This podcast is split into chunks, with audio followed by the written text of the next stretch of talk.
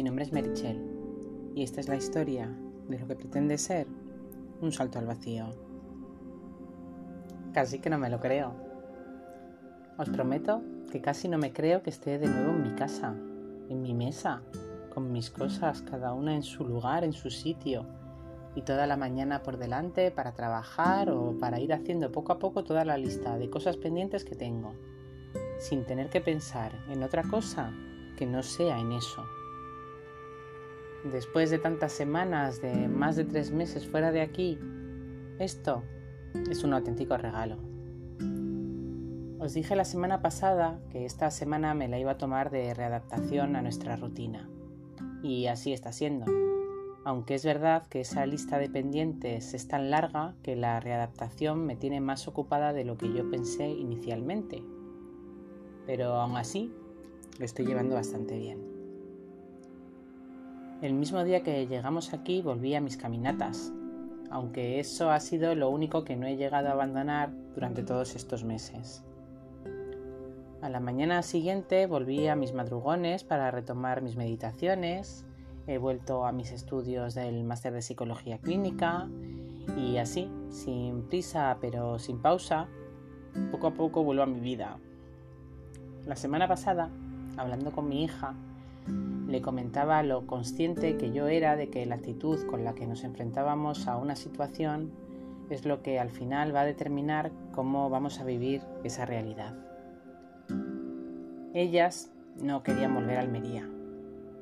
Han pasado más de tres meses en Jaén, viviendo en plena libertad, en una libertad total, rodeadas de gente que las adora, de amigos que en la etapa en la que ellas están lo son todo. Han estado sin horarios y sin más obligaciones que la de disfrutar de esos días después de un año de esfuerzo y de trabajo encerradas aquí en casa en Almería. ¿Y cómo vuelves tú a la rutina del instituto después de semejante verano? Pues con ganastero, con ganastero y con una depresión postvacacional importante. Hablando con ella, le pedí que se pusiera en mi lugar, que pensara por un instante en ese momento, en mi perspectiva, ante esa vuelta.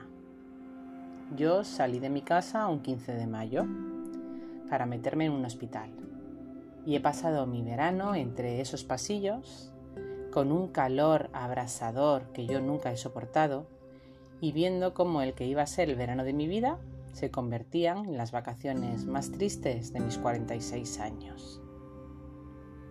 Y ahora Cuatro meses después yo volvía a mi casa con dos adolescentes enfadadas con el mundo porque no viven en el paraíso y tienen que volver al desierto de España y con un marido que no ha descansado nada este verano y que bastante hace con seguir trabajando, aunque lo que quisiera a veces es mandarlo toda la porra y olvidarse hasta de nosotras. Esto en realidad no es así, aunque yo no sé si a veces no le darán ganas al pobre de eso de verdad, de eso y demás. El caso es que yo le preguntaba a ella que ante esa perspectiva, cómo debería sentirme. Y ella me miraba como diciendo, mira mamá, si te cortas las venas, casi que lo entiendo. Y entonces es cuando le solté el rollo, que no está el rollo, pero bueno, a lo mejor ella sí lo ve así, el rollo de la actitud, de que todo depende de cómo te propongas tú ver las cosas. Yo, en vez de pensar en todo eso, pensaba estos días en la suerte de volver a casa a los cuatro, de poder retomar esa rutina para volver a lo que a mí me gusta. Pensaba en que estaremos los cuatro otra vez juntos bajo el mismo techo sin más interferencias que las que nosotros queramos que haya. En las ganas de estar en mi hogar, en donde me siento a refugio, con todo lo que yo he ido construyendo, todo lo que nosotros hemos ido construyendo todos estos años que nos hace sentir de alguna manera seguros, tranquilos.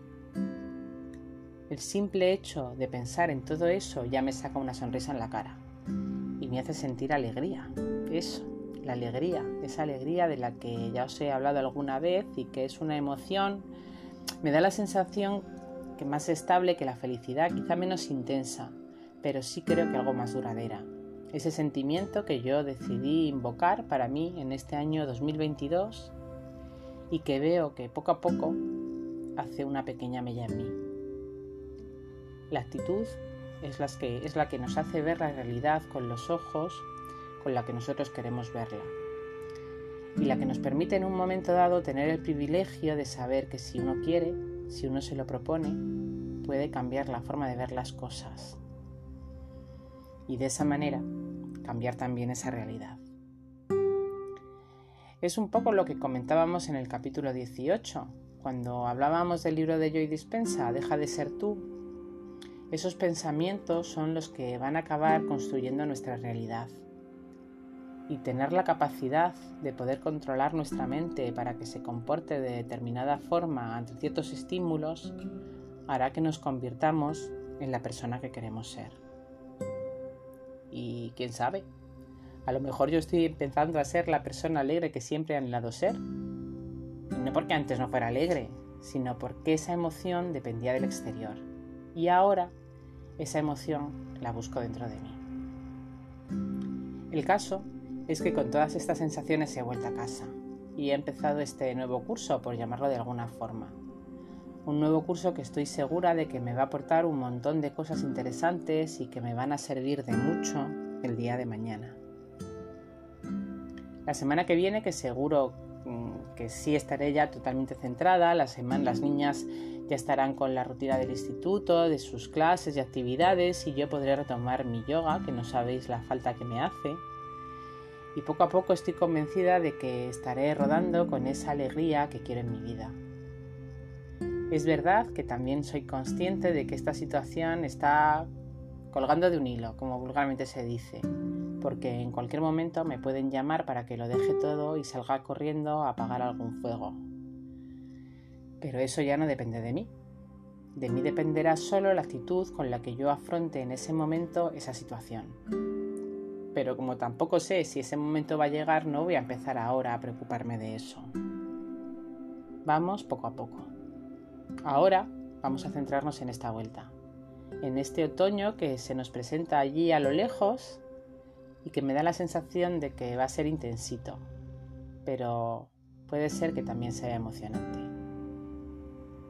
Yo soy Merichel y esta es mi historia.